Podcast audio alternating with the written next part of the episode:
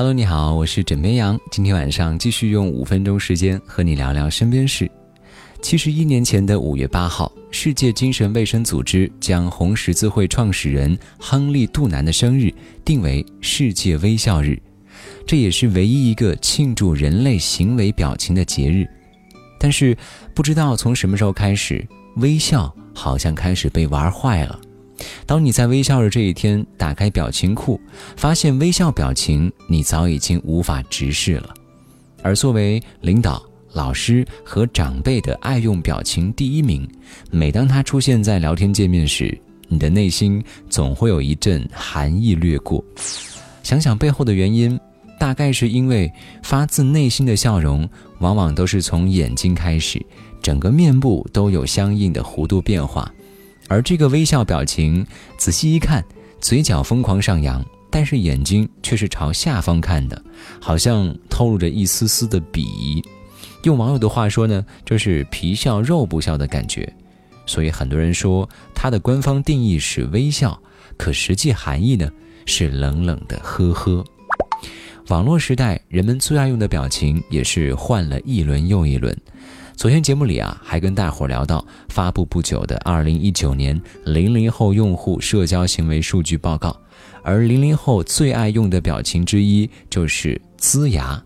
很多人表示，呲牙有可能会取代微笑的地位。不知道你有没有发现啊？其实这个呲牙的表情呢，好像加什么语气都可以。表示开心的时候，他咧开的大嘴代表着快乐加倍。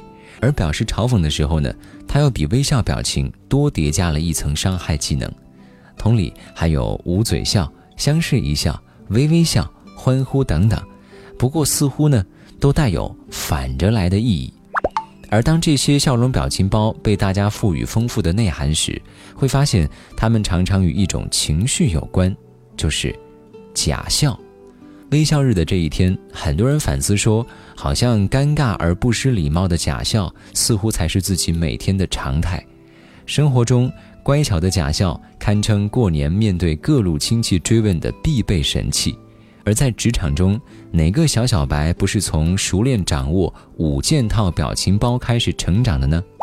而这五件套表情分别是握手、玫瑰、微笑、OK，还有大拇指。想想。好像还真是如此。记得在刚开始上网冲浪的年代，我们都是用“呵呵”表示快乐，而现在零零后的我们，连“哈哈”都开始升级了。对于当代青年来说，要看他重复用词的数量，才能够了解他真正的心情。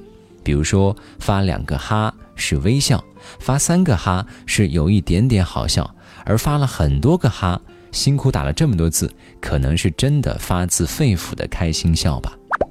在社交媒体上，假笑男孩、假笑猫被大家开发出了无数表情包，他们正是契合了许多年轻人当下的自嘲和戏谑的情绪，哪怕是遇到苦闷，也要保持积极的姿态呢。而当不能反驳时，那就用假笑来代替吧。甚至在网上呢，假笑久了，在现实生活中聊天的时候，你也会忍不住漾起微笑。有研究发现呢，微笑可以缓解生理紧张，减少大脑中的应激激素，增加心快激素、内啡肽和多巴胺。压力过大时，即使你是假装微笑，也会对减压产生积极影响。但是，这并不是终极的解决方案。真正好的笑容，一定是发自内心的。就像那句歌词唱的：“你的心情现在好吗？你的脸上还有微笑吗？人生自古就有许多愁和苦，请你多一些开心，少一些烦恼。”好了，今天呢就先跟你聊这么多。喜欢要记得点击订阅。我是枕边羊，跟你说晚安，好梦。